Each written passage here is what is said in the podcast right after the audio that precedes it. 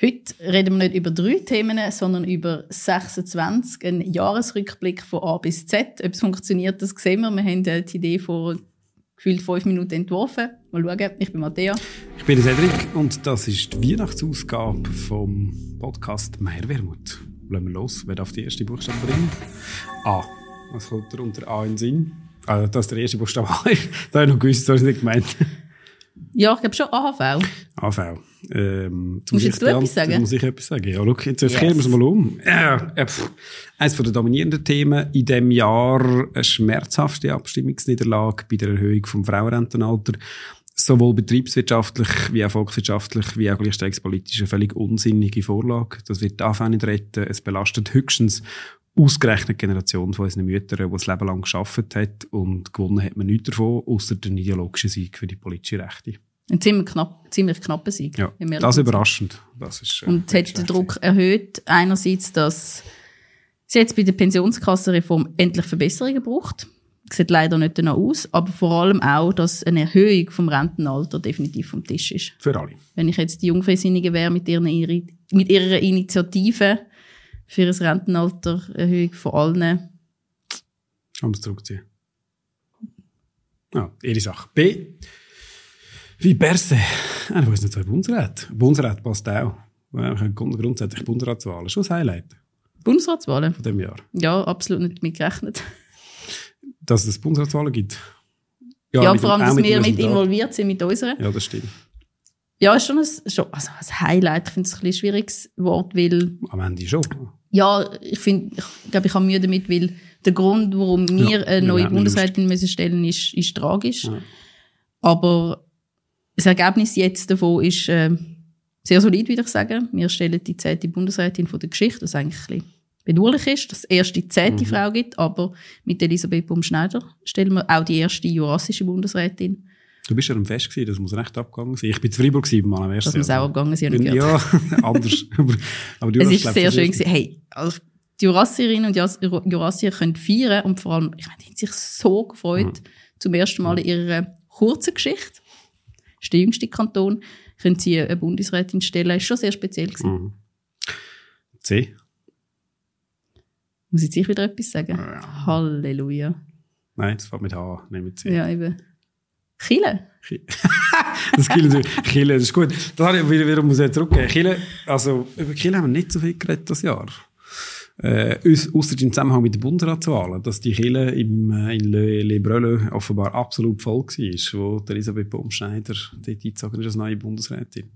Bis auf den letzten Platz, fast 800 Leute ungefähr. Und das Dorf, muss man sagen, hat 1500 Einwohner. das heisst, das hat wirklich einen Moment lang eine Touristeninvasion erlebt. Sonst kommt er nicht in den Sinn, mit Chile. Mit Chile, wieso? Sonst mit Chile nicht? Also Chile, ich bin in einem halb religiösen Haus, äh, Haushalt aufgewachsen, so reformiert, aber das Jahr Chile... In der letzten Folge ist der Gott noch vor äh, Gericht stellen. Das stimmt. Ja, das war, aber ich bin nicht sicher, ob der mit dieser Chile von heute noch sehr viel zu tun hat. Äh, nein, Chile, Chile hat das ja nicht so grosse Rolle gespielt. Kann ich nicht sagen. D. Damenfußball.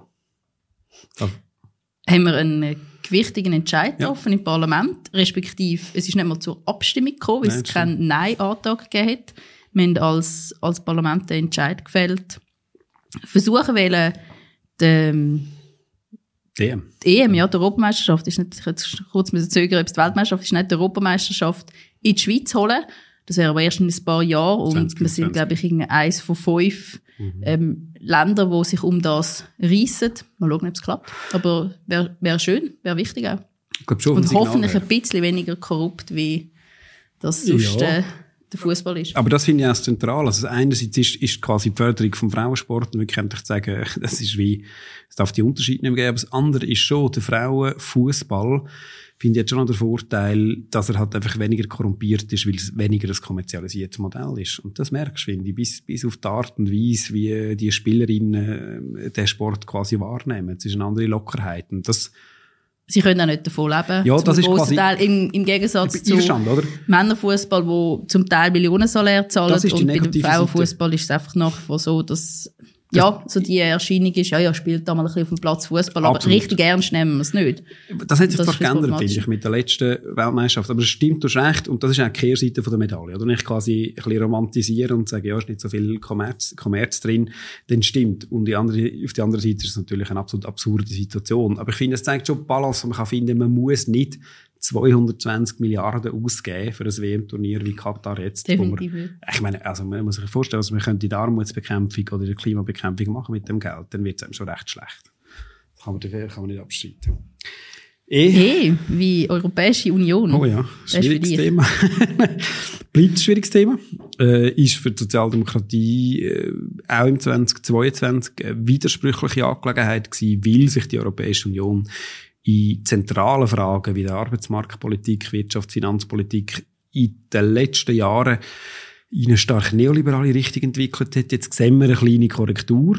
Und für unsere Partei ist es nicht ganz einfach. Perspektive von einer europäischen Einigung, wo vor dem Hintergrund vom Ukraine-Krieg notwendiger ist denn je, Zugehörigkeit zu dem Projekt, bei aller Kritik, gerade in der Migrationsfrage, unbestrittenermaßen, aber immer noch der überstaatliche Zusammenhang, wo wahrscheinlich am meisten Menschenrechte garantiert weltweit und gleichzeitig äh, die Kritik, die es gibt, unter, unter einen Hut zu bringen. Und ich finde es immer ein sehr schönes Feld, um halt einfach auch Politik ehrlich machen. Das sagt ja, Politik in einer widersprüchlichen Welt findet widersprüchlich statt. Und es gibt keine saubere Linie, wo man einfach sagen kann, das ist es und wird immer so bleiben. Also man muss damit Schlag kommen dass es halt positive und widersprüchliche und negative Seiten gibt, wie es übrigens für jeden von uns innerhalb von der Schweiz auch gibt.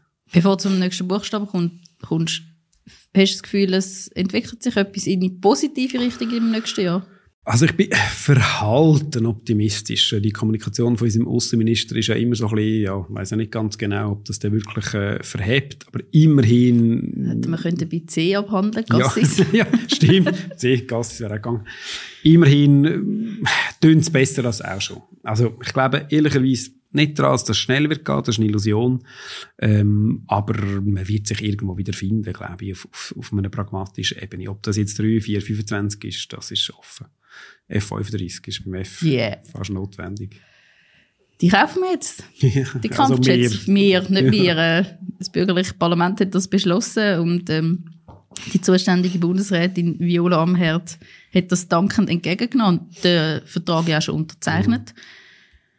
In der Höhe von 6 Milliarden Franken, wenn man ins Ausland schaut, wo zum Teil der F-35 Kampfjet schon gekauft hat, dann äh, sind die Kosten explodiert. Mhm. Und es gibt einfach wirklich keinen Grund anzunehmen, dass in der Schweiz dann anders wird laufen.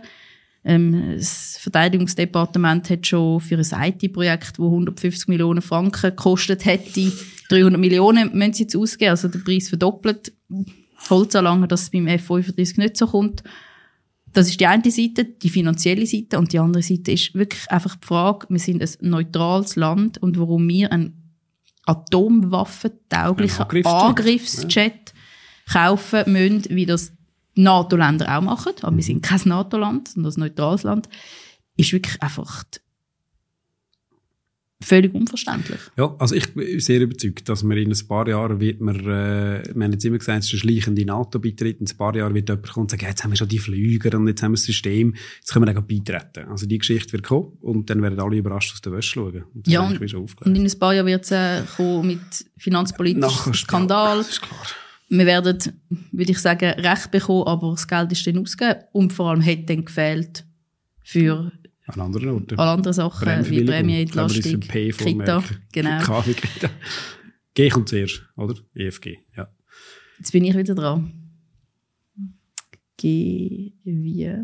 Generalsekretariat, könnte man auch mal sagen. Wir haben das Generalsekretariat, das uns immer unterstützt. Genau, das ist der Tom Gasse und Rebecca Wieler. Ohne die wären wir nicht mal halb so gut, sondern gar nicht mhm. existent, würde ich sagen. Alle Mitarbeitenden dahinter mittlerweile ein paar, paar Dutzende, die übrigens auch ermöglichen, dass wir überhaupt den Podcast, aufnehmen Das können. Also das hat wir technisch nicht geschafft. So. Definitiv nicht.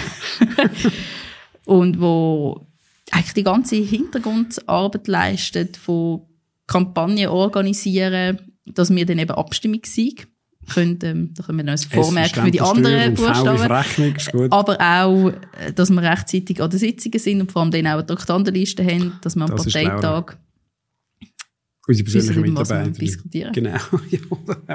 Nein, das stimmt. Herzlichen Dank und auch die ganze Parteibasis. Also, was wir da machen, ist nur die Spitze vom Eisberg.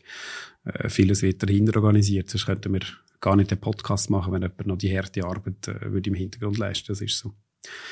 Ha. Ha, wie Heizung.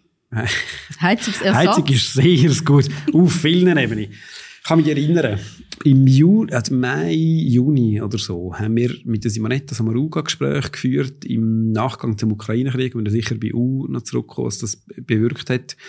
Und eine von der ersten Erkenntnisse dort, wir sind nicht die ersten gewesen, aber ist es schon eingefahren. Wir haben verschiedene Expertinnen und Expertengespräche geführt, der Roger Nordmann, du und ich, wo uns wirklich irgendwann so der Groschen runtergefallen ist. Und wir gemerkt, das, ist, das kommt ein, dramatisches Problem auf uns zu. Äh, Wenn es um, vielleicht nicht der, aber der nächste Winter geht, um Strommangel geht, Gasmangellage in Europa.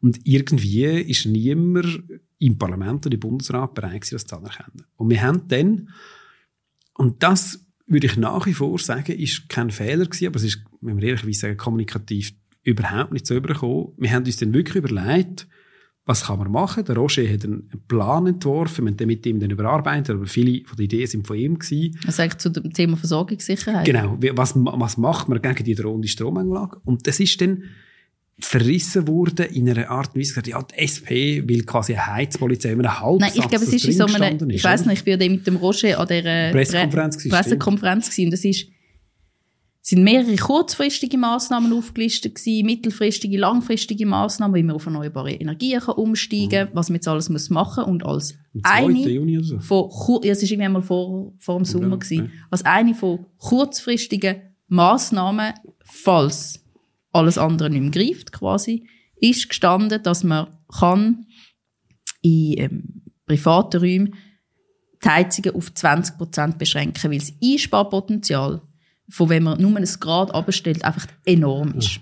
Und das ist so ein Halbsatz gestanden und dann hat, ich glaube, irgendwie 20 Minuten hat Titel gehabt, SP will Heizpolizei einführen und SP will ähm, Heizen über 20 Grad hässig. verbieten, das ist der Titel im, im Tagesanzeiger. Ich habe gefunden, hey, nein, wir haben das wirklich ja. Mühe gegeben, wissenschaftlich auch fundiert, ein Papier vorzulegen, das verhebt, ist sicher auch nicht fehlerfrei gewesen, im Nachgang so, aber wo verhebt, wo sagt, wir haben einen Plan, wie man in der Versorgungssicherheit kann garantieren kann, falls im Herbst zu einer Mangellage kommt. Mhm. Wir sind verrissen worden. Fünf Monate später genau das. schlägt das äh, Wirtschaftsminister Guy Parmelin ja. vor, im Falle einer Mangellage. Und die Wirtschaftsverbände selber vorher auch. Das ist nach dem Sommer gekommen. Das war die grosse Idee von ihnen und wir sind äh, ja. Und dort drin war übrigens auch schon die Idee, gewesen, die wir in der Frühlingssession auch schon eingebracht haben, von, dass wir Beschleunigung vom Heizungsersatzprogramm sofort muss als Gegenvorschlag zur Gletscherinitiative einbringen. Das steht auch schon eine Idee gewesen und das haben wir dann tatsächlich im Sommer auch geschafft, muss man ehrlicherweise sagen. Das ist jetzt drin im Gegenvorschlag, wo wir nächsten Juni werden abstimmen. HI. I. International ist es ein bisschen zu breit, finde ich fast. Iran. Iran. Das ist einer der eindrücklicheren Momente von dem Jahr.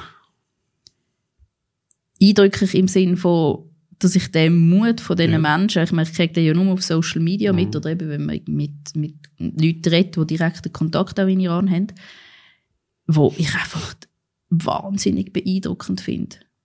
Wenn die Leute sich seit Monaten leisten Widerstand in ganz unterschiedlichen Arten und Weise während viele Leute ins, ins Gefängnis kommen, hingerichtet werden oder jetzt vom Tod bedroht sind und dem trotzdem keinen Abbruch tut. Und das ist für mich wirklich, äh, das ist für mich Mut, im wahrsten Sinne vom Wort. Es ist extrem Mut und es erfüllt mich auch immer so mit einem, also einerseits mit einer extremen Demut und Respekt, mhm. du im Parlament stehst und für Sachen streitest und merkst, Leute, die sind an einem ganz anderen Punkt. Und andererseits manchmal auch ein bisschen so schlechtes Gewissen, aber das weiß ich nicht, wenn ich denke, wow, Schlechtes Gewissen im Sinn von? Ja, wie im Sinn von, hat man das, hat man früher müssen, ich meine, das Regime ist ja nicht seit gestern totalitär so, hat man früher müssen auf die zugegebenermaßen kleinen Stimmen reagieren, hat man mehr müssen machen. Äh, es gibt ja schon, also seit Jahren immer wieder die, die Widerstände, wo ich schon finde, wieso, wieso hat man es nicht geschafft, ähm, so, so Regime früher international zu isolieren und mehr Druck drauf zu machen? Habe ich übrigens das Gefühl nicht nur beim Iran. Also weißt auch Afghanistan zum Beispiel, Ukraine, oder? Wo, Russland, Ukraine, wo man die Leute einfach jetzt so wie auch sich selber überladen, ja. quasi, weil es so ein bisschen vom Weltgeschehen aus den Augen, ja, aus dem Sinn ist, vergessen ist.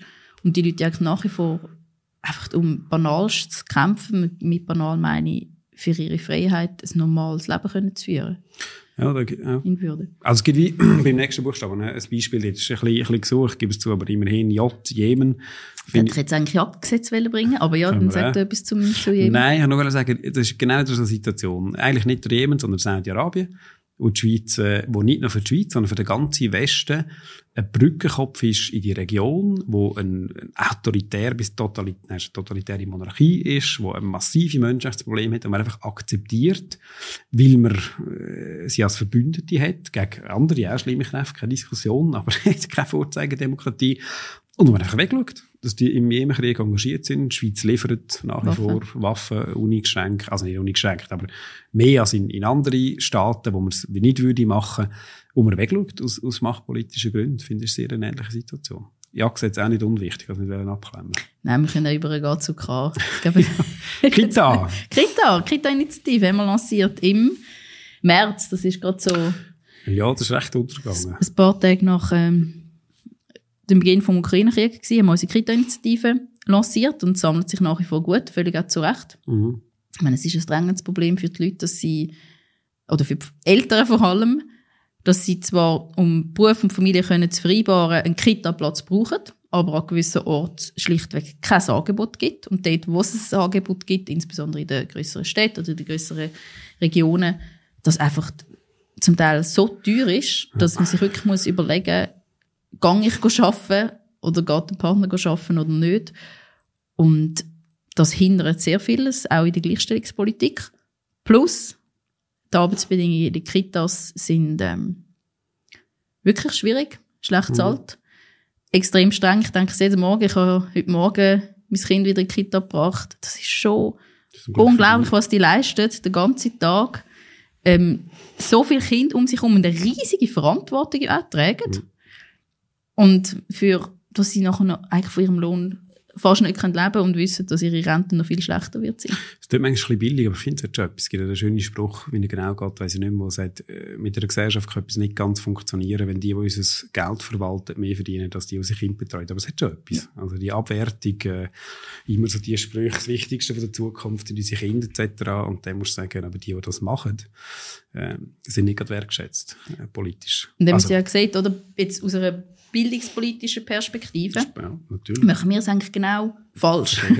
die bestzahltesten und auch ähm, hochqualifiziertesten Personen im Bildungsbereich sind diejenigen, die mit ähm, Gimmi oder mhm. Berufsschule oder an der Uni, das ist nochmal das Thema, aber Gimmi und, und Berufsschule unterrichten, also quasi 15- bis 19-Jährige. Mhm. Und die, die am schlecht zahltesten und auch am schlecht ausbildendsten sind, sind die, die in der Frühförderung etwas bewirken können. Das sind Kita-Mitarbeitende. Und wenn man will, die Bildungsschere schliessen, dann muss man dort anfangen, ganz am Anfang, nämlich bei den Kleinsten. Das weiss man seit Jahrzehnten, dass das so ist, ja? Die skandinavischen Länder machen das auch schon sehr erfolgreich, aber irgendwie müssen wir es leider besser. Übrigens noch etwas ganz anderes, was du gesagt hast vor der Kita-Initiative, ist so ein, ein Moment, von der absurden Moment für mich von, von 2022, nicht zu lang, dass wir nachher weiter können. Aber es ist genau das gewesen. Am 24. Februar kommt der Überfall von Russland auf die Ukraine. Und wir haben gewusst, am 8. März, am Frauen, am Tag, am Internationalen Tag der Frau, haben wir die Initiative lancieren. Und das ist gerade einer von diesen Momenten, das war wie klar gewesen, ein paar Tage nach dem Überfall, das wird medial untergehen. Und was machst du jetzt? Oder? Es ist so ein typisch, wo man weiss, ich meine, die Kita-Initiative ist logisch bei aller Brisanz nicht die Dimension von einem internationalen Konflikt. Wir haben es dann gleich durchgezogen und ehrlicherweise muss man sagen, es ist nicht wirklich wahrgenommen worden, äh, öffentlich, und, äh, wir es nachher müssen nachziehen. Aber es finde ich so, Angst, die komische Situation, wo man für so, für so absurde Fragestellungen gestellt wird, weil auf der Welt etwas Dramatisches passiert. Unsere zweite Initiative ist auch mit K. Mit K. Klimafonds. Stimmt. Äh. Jetzt haben wir die Grünen lanciert. Ähm, sie haben wir uns ehrlicherweise noch nicht so wahnsinnig darum gekümmert, weil wir zuerst Kita fertig sammeln aber, aber es landet sich extrem gut, auch da. Und wer das grösste, oder ist, Weil, oder wird das grösste Investitionsprogramm im Klimaschutz sein, das das Land ja. je gesehen hat, wenn es stand kommt. Die Leute können ihre Heizung ersetzen, Solarpanels bauen, die ÖV ausgebaut genau. werden. Elvi Lehrerinnen und Lehrermangel. Das ist jeder, fast jeden Sommer inzwischen schon Definitiv. traditionell. Vor allem in der Deutschschweiz übrigens. Der Amadi kennt es weniger.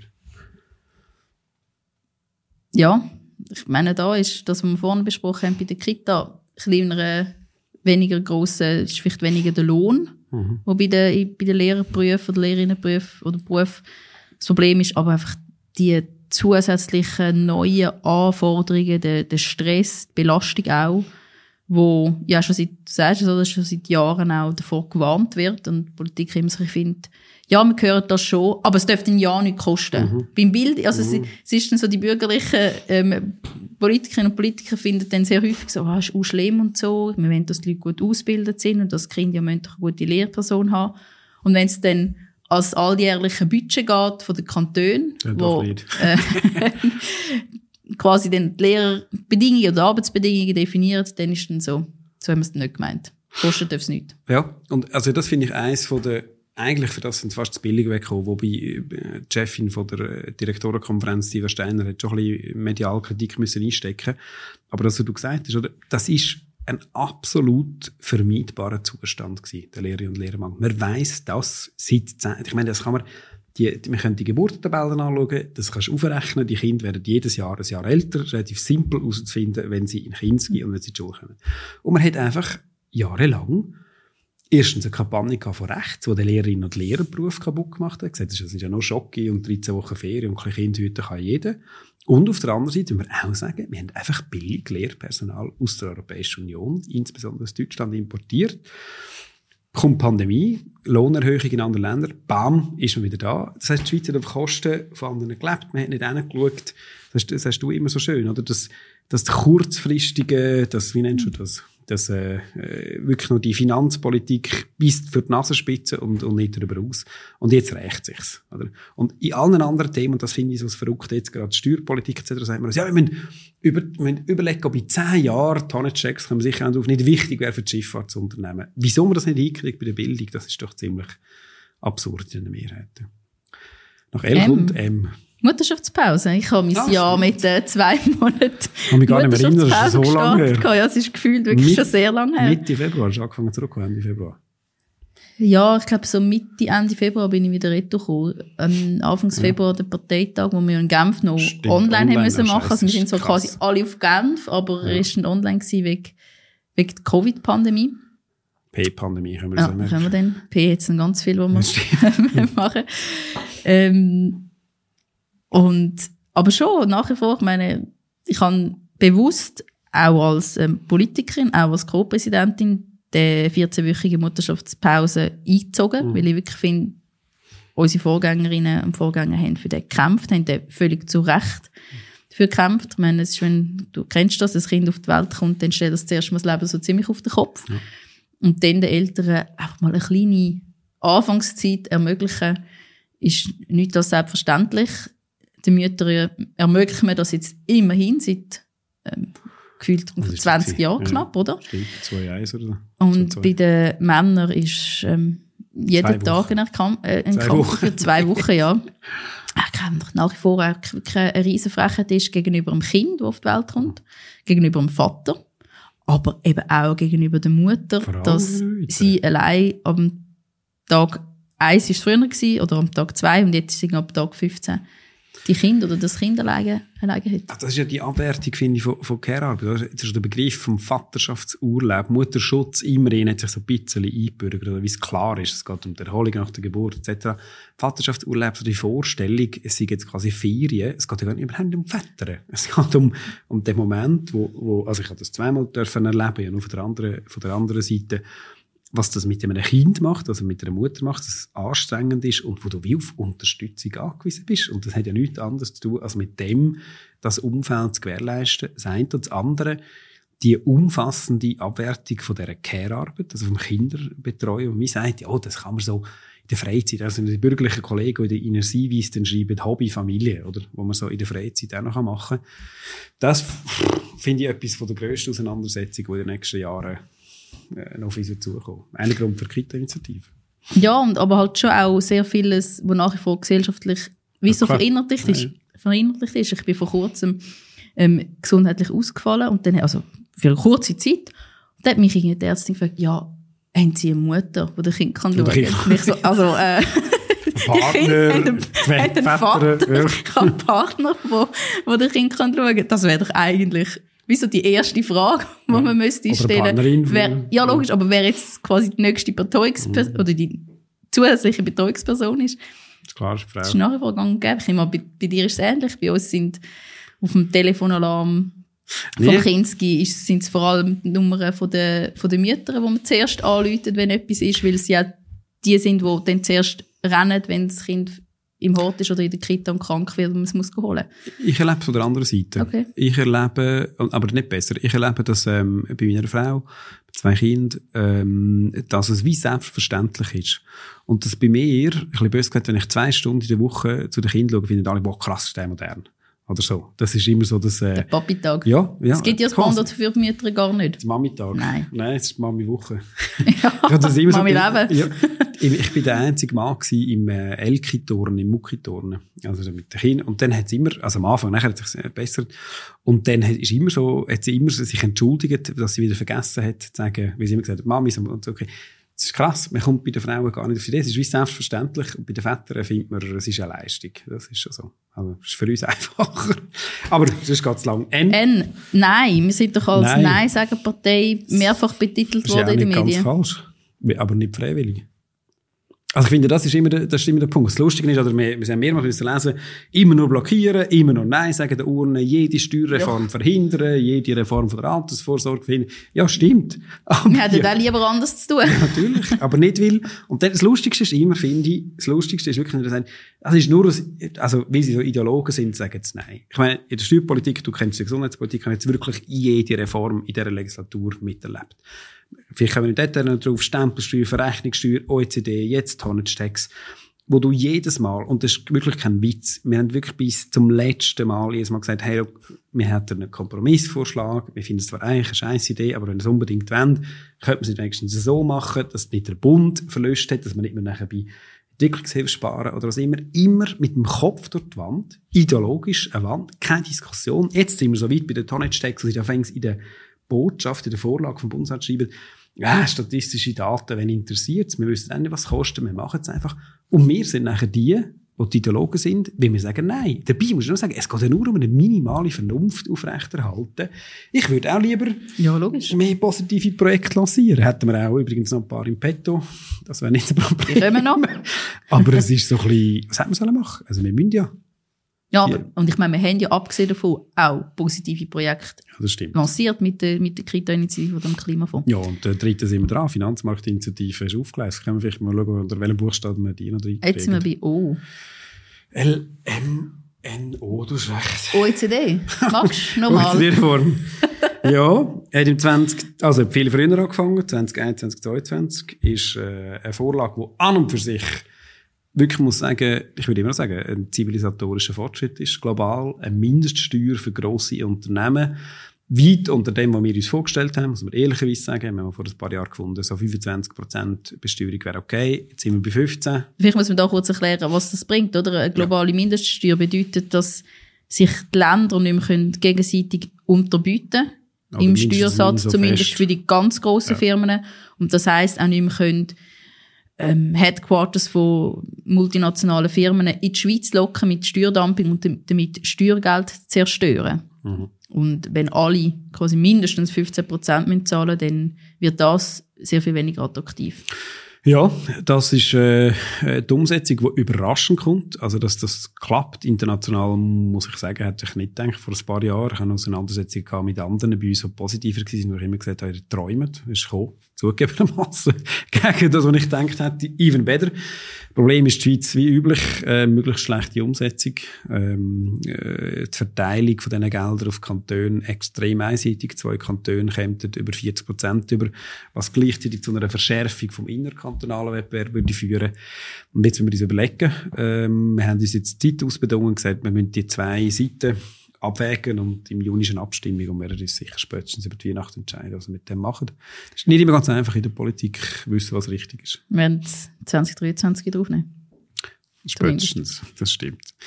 P, Pandemie. Prämie, Pandemie, Pandemie Pandemie. ist ja doch noch, auch wenn es gefühlt sehr weit weg ist, aber letzte, gerade letzten Winter ist die Corona-Pandemie doch auch noch sehr präsent gewesen. Und wenn man mit dem Pflegefachpersonal redet, was auch P ist, ähm, dann äh, sind zum Beispiel zumindest Nachwehen davon nach wie vor sehr stark spürbar, weil sehr viel aufgrund von der aufgrund von Erschöpfung, vom Dauerstress den Job auch haben müssen verlassen und dementsprechend der Druck von denen, die noch geblieben sind, einfach die Pflegeinitiative ist ja, zusätzlich noch größer geworden ist.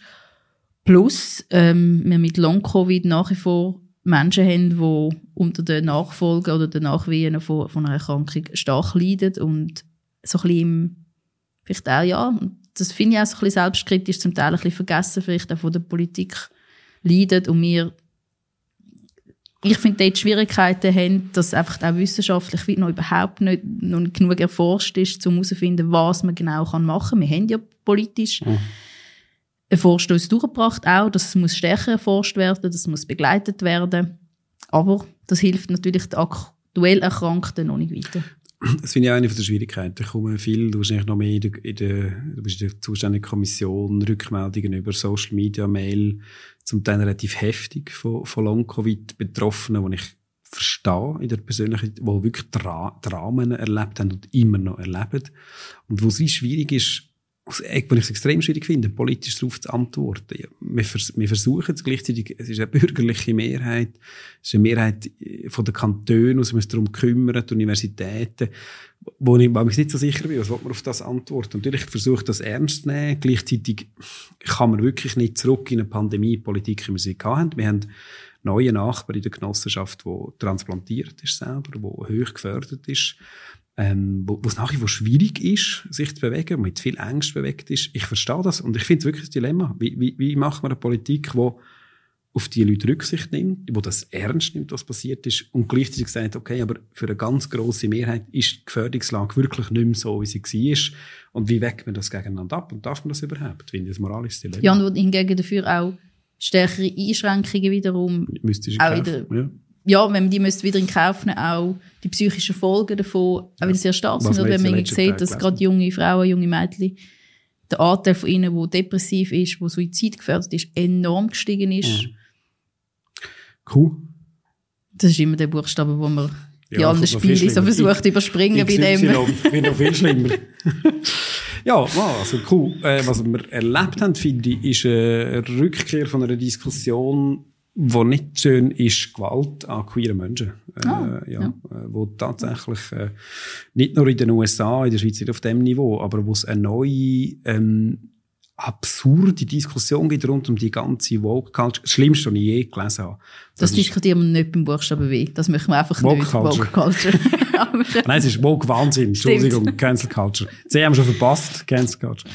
Ähm, das ist, nicht, das ist zwar nicht das Jahr gewesen, aber es kommt das Jahr wieder. Ich weiß nicht, ob der noch online ist, aber wenn wir gar googeln, es hat wirklich zu Beginn von der Covid-Pandemie, das ist gewesen, was ist gemeint, 2020, 2020, hat es einen Artikel gegeben, online von der NZZ, das vergesse ich nie. Den habe ich mir abgespeichert, wo im Ernst irgend so einer von diesen Begriff darf man nicht sagen, im, äh, in einem öffentlichen Podcast Autoren geschrieben hat, eigentlich die Schuld der Pandemie sind eben so die LGBT-queeren Menschen, weil die haben die letzten Jahre so viel Energie von der Politik beansprucht, dass sich niemand um Pandemieprävention äh, kümmert. Im Fall wirklich. Nein. Doch, ich ich habe abgespeichert. Und das ist krass. Und das finde ich, hat sich jetzt wie als... Die neue Sündenböcke quasi. Ja, aber bis in die, weit in die politische Mitte rechts quasi, darf man das wie lächerlich machen, dass Menschen für sich beanspruchen, dass sie nicht Opfer von Diskriminierung und Gewalt werden. Wo ich nicht verstanden habe, woher kommt der, also natürlich, theoretisch kann man sich herleiten, äh, fragile Männlichkeit, schwierige männliche Bilder, das hat etwas mit Herrschaft, ja, alles zu der Gesellschaft. Aber der komische Hass, als wäre jetzt das große Problem, äh, dass, äh, dass, wir, dass wir Menschen mit anderer sexueller Orientierung, Identität, mit anderer Lebensweise müssten in einer Gesellschaft aufnehmen oder ernst nehmen. So, das verstehe ich nicht. P, überlegen, was nach Q R. QR. Der R. R, oh mein Gott, was ist mit R? Ja. Sicher etwas einfallen. Reisen, Reisen. Rechnung, nein. Rechnung. Rechnung. Das Budget vom Bund. Ja, Nein, das ist das ein bisschen Ja, die Rechnung ist fast ein bisschen. die Reise vom Alain Berset, der verfliegen oder nicht? Oh, das ist wirklich. ja, irgendwas müssen wir reinbringen. Aber F ist eben schon vorbei. F ist eben schon vorbei. ich bin schon in der Ferien wo das kam, ist im Sommer. Und dann ja, habe ich dir das SMS geschrieben. Bin ich froh, muss ich mich nicht um das kümmern. Wobei. Nein, also ich meine, da war wieder eine Sommergeschichte gewesen, wo ein bisschen vorzogene Sommerlochs, Sommerlochsgeschichte. Ja. Es ist auch eine, für einen Bundesrat erlaubt, dass ja, einverstanden, vielleicht ein kleines ausgefallenes Hobby haben, vielleicht auch ein Hobby zu haben, wo gerade auf linker Seite durchaus auch an Skepsis auslösen. Ah, ja. Finde ich absolut nachvollziehbar. Aber ehrlich gesagt, äh, es gibt äh, wirklich politische Skandale, die ablaufen. Ja. Aber das ist nicht ein politischer Skandal. Im Vergleich zu dem, was sich die Bürgerlichen leisten in dem Land, glaube ich, ist es relativ billig. Äh, Sex Sexualstrafrecht müssen wir schon, oder? Haben wir das letzte Mal, vorletztes Mal, das letzte Mal ah, diskutiert ja. mit dem Ja ist Ja, was wirklich ein riesiger Zwischenerfolg ist. Mhm. Für ähm, am Schluss ehrlich gesagt auch die Frauenstreikbewegung, wo es geschafft haben, sexualisierte Gewalt wirklich auf die Agenda zu setzen mhm. in der Politik.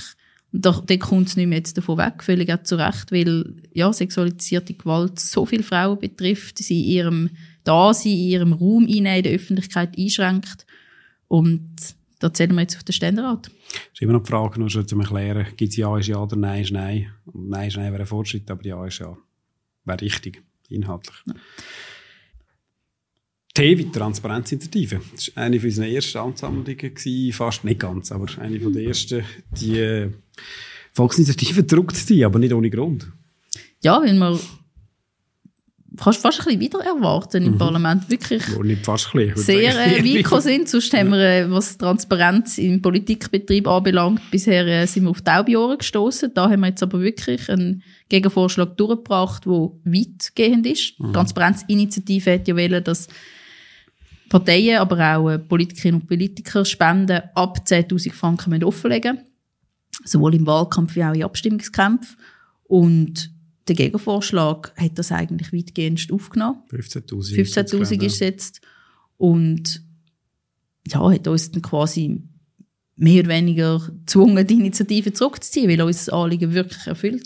Erfüllt also, ist mit dem, äh? wie fest es Ausweichmöglichkeiten gibt, ja, das werden wir dann sehen, weil die nächsten Wahlen 2023 sind eigentlich, werden die ersten Wahlen sein, wo die neuen Regelungen werden gelten. Es hat ja jetzt schon so ein bisschen ja, die. Organisationen, wer, wer ist alles dabei? Economy ja, Suisse, da der Swiss Holding, glaube ich. Wie immer das Ding heisst, Fortschritt Schweiz oder keine Ahnung. Hat so eine lächerliche, Wahl, also lächerliche Plakatkampagne mhm. macht, genau. wo auch schon im Vorfeld die bürgerlichen Parteien Geld gegeben hat für Abstimmungskämpfe gegen ähm, Stempelsteuer. Verrechnung. Und Verrechnungssteuer. Ja, also ich glaube, das ist aber gleich. Also ich meine, man hat die, es hat die Leute gegeben, die gesagt haben, man muss aus parteipolitischen Gründen nicht wollen, das aufrechterhalten. Aber es ist schon historisch. Also ich meine, das Land hat sich, kann mich erinnern, das war eines von meinen ersten politischen Themen gewesen, immer gewehrt gegen Transparenzvorschriften. Und jetzt sieht man auch, wie zentral das ist. Und übrigens auch die grosse Lücke ist vom, von dem Vorschlag. Das eine ist die Umsetzung, das ist klar, wir müssen anschauen. Das andere, wir sehen, was jetzt in Europa passiert mit dem Spendenskandal.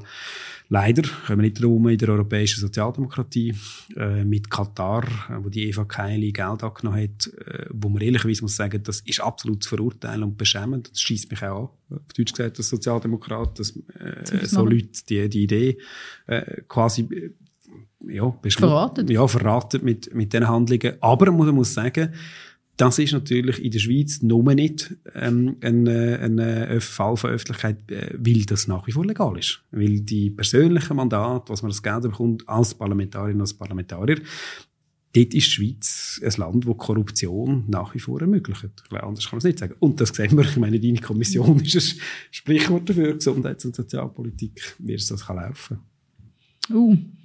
Ukraine. Ukraine, das, da kommen wir nicht drum herum. Ich glaube, etwas viel prägenderes hätte es das ja nicht gegeben. Ich kann mich bis jetzt erinnern, wie ich irgendwie in dem Bett gelegen bin und mein Boah. Partner gesagt hat, oh shit, ja. Putin hat Ukraine angegriffen.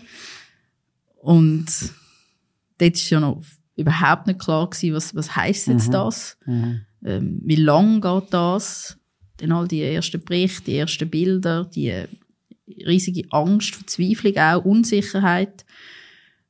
Und dort finde ich schon das Beschämendste ist ja nicht gewesen, ist gewesen, dass schon innerhalb von der ersten Woche, innerhalb von dem Moment, wo man sich eigentlich wirklich die Frage stellen okay, was können wir jetzt mhm. als Schweiz leisten, damit die Menschen in der Ukraine, die jetzt ihr Zuhause verloren haben, ihre Eltern vielleicht verloren haben, der Vater, der muss in den Krieg ziehen, was können wir jetzt machen, um diesen Menschen beistehen? Nein, die bürgerlichen Politiker haben in der ersten Woche mhm. gesagt, das Wichtigste ist jetzt, dass die Schweiz ihr Armeebudget erhöht. Mhm. Das habe ich wirklich äh, eine Reaktion gefunden, die mir so fremd war und ich wirklich so abstoßend finde.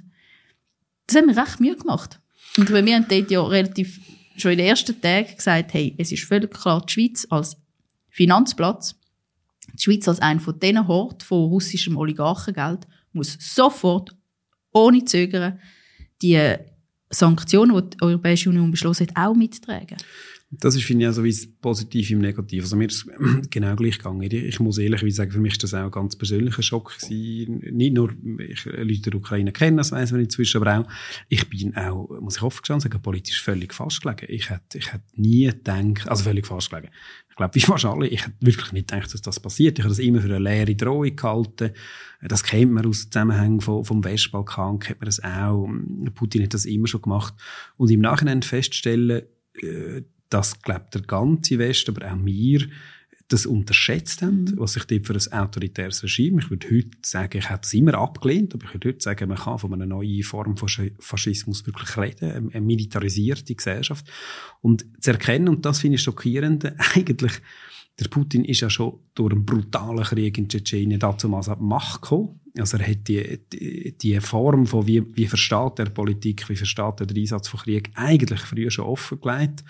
Und irgendwie das zu wenig ernst genommen zu haben, das ist wie das eine. Und dann das andere, was du sagst, die, die Reaktion. Obwohl ja eigentlich nur schnell, seit 2014 in der Ukraine, oder in einem Teil von der Ukraine, Krim, Krieg herrscht. Und kommt noch dazu. Ja, und das ist eigentlich schon gelaufen. Das ist das, was die Ukrainer immer gesagt haben. Und unterschätzt das, die Ukrainerinnen. Und das andere finde ich schon innenpolitisch. Und dort finde ich beides. Also ich finde dort beschämend, das hast du richtig gesagt, unsere bürgerliche Kollegin, aber auch der Bundesrat, das ist gesagt, ja, vielleicht müssen wir doch keine Sanktionen. Und dann aber doch, muss man ehrlicherweise sagen, in der Tage, mehr, aber auch anderen, hat man einen öffentlichen Druck aufbauen. Die Reaktion der Gesellschaft ist ultra klar gewesen, dass man das nicht akzeptiert.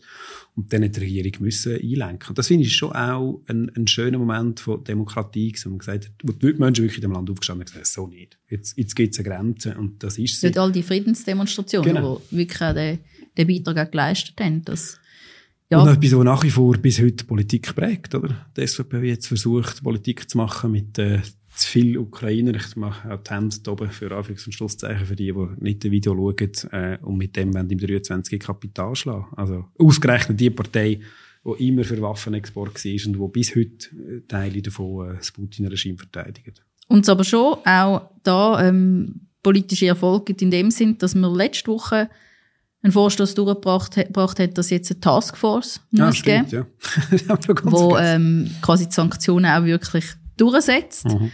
dass die ähm, russischen Oligarchengelder wirklich auch gesperrt können werden, weil das wirklich ein Beitrag ist, den wir als Schweiz können leisten, mhm. nicht ähm, ja, nicht, nicht der Ort sein, wo, wo dreckiges Geld annimmt. Weil wir kämpfen schon seit Jahren dagegen. Jetzt nicht nur gegenüber äh, russischen Oligarchen, sondern auch sonst gegenüber dem dreckigen Geld. Mal schauen, ob es etwas bewirkt ähm, auf, die, auf die lange Frist. Gell? Das Schreigesetz. Kommt alles nochmal. V wie Verrechnungssteuer, oder? Also ja. Äh, grundsätzlich Steuerpolitik. Schon das ist ein schöner Doppelsieg. Äh, Stempelsteuer. Stempelsteuer. Da hat sich etwas geändert das wäre, wo wir beide angefangen haben, Politik zu machen, glaube ich, ist, ist wirklich so Steuerpolitik Domäne von Economy Suisse und Rechten. Wenn die gesagt haben, das braucht man, dann hat es eine Volksmehrheit gegeben und das bringt es nicht mehr durch. Das ist etwas Neues. Obwohl es wirklich nach wie vor bei jeder Abstimmungsniederlage anstehen und sagen, ja, Menschen haben es einfach nicht verstanden. ich immer so, nein, die Menschen haben es, glaube ich, ganz genau verstanden. Darum sind sie Dass es ein Märchen ist, wenn man dann oben gut schaut, äh, der grosse Konzern noch ein bisschen mehr Steuererleichterungen ermöglichen, dann äh, geht es uns allen gut, dass das eben halt ein Märchen ist und eins bleibt, egal wie viel Mal man es noch sagt. Das ist das, was wir jetzt auch wieder aus der letzten Session rausgekommen sind, wo ich wirklich das Gefühl habe, auf welchem Planet bewegen sich unsere bürgerlichen Kollegen? Sie haben gesagt, nein zur Erhöhung von der Prämienverbilligung für die Menschen. Jetzt Kita-Finanzierung schon wieder unter Druck. Die Leute haben das Gefühl, sie werden allein gelassen und gleichzeitig eine Steuerreform und die andere Steuerentlastung für grosse Konzerne und nicht das Gefühl haben, das merke ich irgendjemand. Das ist das Krasse. Aber, ja, aber ich meine, wir haben ja schon mehrfach das, die Salamitaktik beschrieben oder als Salamitaktik. Und das ist natürlich. Sie sind nicht mehr so, dass das große Paket bringt, alles einmal bitte, dass das nicht Bestand hat vor dem Volk, ist, ist wie klar. Und dann versucht es jetzt schon so häppchenweise und wir meinen, du hast es vorhin gesagt, wir müssen uns jedes einzelne Mal die Frage stellen, können wir aus Kapazitätsgründen Aufwand in Kauf nehmen, 50.000 Unterschriften sammeln, einen Referendumsabstimmungskampf führen, alles gegen rechts von uns, können wir das aus ganz zeitlichen Gründen, zeitlichen Gründen nicht machen? Das ist, das ist Und sie haben sich jetzt irgendwie viermal in Folge gedoschen, wie wir es können. Ja, wir werden es auch weiterhin müssen machen, das geht leider nicht weg. W wie WM. Ja. Hast du geschaut? Hast du geschaut? ja, äh, das Mal hat sogar die gewonnen. Ich habe im Halbfinale Wett verloren, unsere ältere Tochter, aber jetzt im, im WM-Finale ist sie für Frankreich, ich für Argentinien. Ja, Penalty schießen finde ich so ein bisschen schwierig, aber ja. Aber das ist ja nicht die Hauptdebatte rund um die WM, ehrlicherweise sportliche. Wer gönnt? Nein, das ist wirklich definitiv eigentlich nicht im Zentrum gestanden, sondern ich finde, du hast mal schön gesagt in so einem Podcast, ich habe jetzt auch nicht die Idee gewesen, dass man es quasi die Verantwortung für die Misere mhm. im Fußball einfach den Zuschauerinnen und Zuschauern überlässt und sie mit einem schlechten Gewissen mit halbem Auge mitschauen oder nicht schauen, sondern dass es eigentlich wirklich Aufgabe gewesen wäre und weiterhin ist von der Politik, auch von uns, es nicht mehr hinzunehmen, dass die FIFA höchst korrupt ist, ein Milliardenunternehmen ist, wo sich um Menschenrechte futieren um Umweltstandards auch futieren Und da ist vielleicht die WM jetzt in Katar auch ein, ein Weckruf gewesen, oder ich hoffe es zumindest, für Verbesserungen in Zukunft. Ja, könnte auch ein Weckruf gewesen sein, FIFA sich noch weiter zu entfernen, aber äh, wir hoffen es mal nicht. X. X. Jetzt wird es schwierig. Oh. Was könnte uns zu X einfallen? In der Schule? Xylophon kommt ja, genau. Immer, oder? Und, äh, genau. der Xylophon, der Xaver. Xaver. Der Xaver. Der Xaver, der nicht weiss, wie er seine steigende Krankenkassenprämie kann zahlen kann. Okay. nein, nein, ist gut. ist gut. Also, was hat der Also wenn ein Xaver jetzt zuschaut oder zulässt, bin ich sehr froh um ein, um ein, um ein SMS oder eine Nachricht. Ja, wo wirklich... Äh, weil ich weiss, wie eine Miete oder, oder Krankenkassenprämie kann zahlen kann. Aber da haben wir vielleicht eine Lösung, erst 2024, aber immerhin. Unsere Initiative, Prämienverbilligung. Also in Zukunft maximal auch der Xaver nur noch 10% von seinem bescheidenen Einkommen muss auf Krankenkassenprämie aufwenden. So aber bei Y müssen wir etwas Anständiges haben, wobei das schwieriger als machen bei Y. Das ist das Gleiche. Also mein Bruder hat einen Namen, der mit Y anfängt. Aber das war jetzt nicht wahnsinnig politisch gewesen, das Jahr, ehrlicherweise, muss man sagen. Ja, im Sommer, wenn man wieder im Fußball, das ist auch nicht wirklich, Y ist schwierig. Y ist immer. Äh, was man könnte sagen, äh, Y, das finde ich schon, muss man nochmal würdigen, zumindest jetzt im Laufe von der, von der Legislatur. Äh, die Yvonne Ribi ist äh, Generalsekretärin, glaube oder? Vom Schweizerischen mhm. äh, Pflegeverband, der Pflegefachfrauen und Pflegefachmänner. Und sie hat etwas Historisches geschafft. Sie hat es geschafft, dass die erste gewerkschaftspolitische Initiative in der Geschichte von dem Land durchkommt, ist Pflegeinitiative. Äh, wenn, wenn ist das schon wieder gewesen? Meine Güte. Ja, so November 2021. November 2021. Und jetzt, auf das ich auswählen, endlich die erste Etappe umgesetzt wird. Ja, die erste Etappe, wir letzte Woche zugestimmt haben im Parlament, wo es darum geht, äh, ja, man kann eigentlich sagen, eine Ausbildungsoffensive zu machen im Pflegebereich. Da haben wir auch schon in einer Podcast-Folge ja, darüber stimmt. diskutiert. Äh, extrem wichtig. Der Haken ist einfach, dass Kantone die sind, was wir umsetzen Und wenn man in Kantone schaut, die noch wirklich sehr weit davon entfernt sind, die Umsetzung auch, auch in Angriff zu nehmen oder zu machen. Und es ist einfach nicht etwas, wo man noch Jahre darauf warten können. Menschen werden immer älter. Ähm, es gibt Leute, die krank sind, die jetzt schon ähm, die Spitäler am, am Anschlag laufen, die Pflegezentren am Anschlag, Anschlag laufen. Und so viele Leute, ich glaube, irgendwie die Ausstiegsquote im Pflegeberuf bis zu über 30 Prozent ist innerhalb mhm. der ersten zehn Jahre. Das heißt, einerseits müssen mehr Leute ausgebildet werden, aber wir müssen eben möglichst schnell auch die zweite Etappe in Angriff nehmen und dort geht es darum, die Arbeitsbedingungen verbessern in der Pflege. Das weniger aussteigen. Z. Das hast du jetzt in meinen ganzen Ausführungen weg können überlegen, was du zum Buchstaben... aber nicht sicher. Es gibt schon ein paar Sachen. Also, Z gibt's, was haben wir da so diskutiert? Zeitungssterben. Ähm, Im Frühjahr auch. Das ist im Februar. Hey, das ist unglaublich. Ich vergesse so das Zeitgefühl. Aber das haben wir auch im Februar abgeschoben, im Mediengesetz, oder? Mhm. Darum gegangen ist, was macht man gegen das Zeitungssterben und äh, ist Journalismus überhaupt wichtig für die Demokratie? So ein bisschen ganz einfach. Schuselig. Ja, ist es. Ja. Nein, ich glaube, das ist ein ernstes Problem und wir uns in den nächsten Jahren müssen, müssen darum kümmern.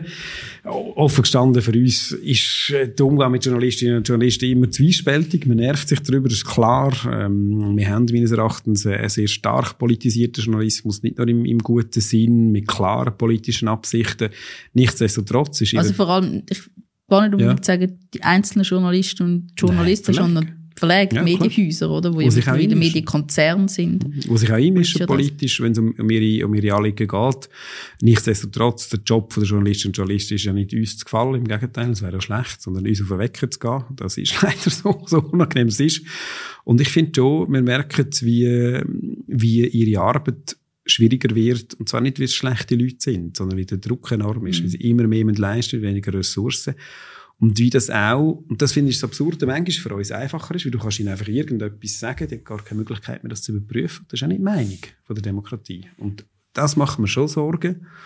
Und die komische Logik von der Verleger, von der Privaten, dann zu sagen, ja, unser Heil ist drin, den Service Public, die SRG kaputt zu machen. Völlige Fehlüberlegung, sondern Journalismus ist entweder gesellschaftlich stark oder nicht. Und das macht mir schon Sorgen. Ich glaube, da muss in den nächsten Jahren eine Lösung finden, wo die Finanzierung wieder in ein Lot bringt und eben nicht Gewinninteresse im Vordergrund stehen im Journalismus, sondern wirklich Kontrolle von der Demokratie, vom Parlament. Ich bin fast sicher, es wird auch im nächsten Jahr ein paar Zeitungsartikel haben, die uns werden auf die Palme bringen. Muss ich es nochmal anders überlegen mit der Medienfinanzierung. Aber das wäre es gewesen. Die letzten Buchstaben. Durchgeschafft, ja. 2020, 2022. Ich hoffe, es hat euch gefallen. Wenn ihr noch zu irgendeinem Buchstaben eine weitere Frage habt oder einen Kommentar, dann schreibt das in die Kommentarspalte oder schreibt uns ein Mail an meierwermut.spschweiz.ch.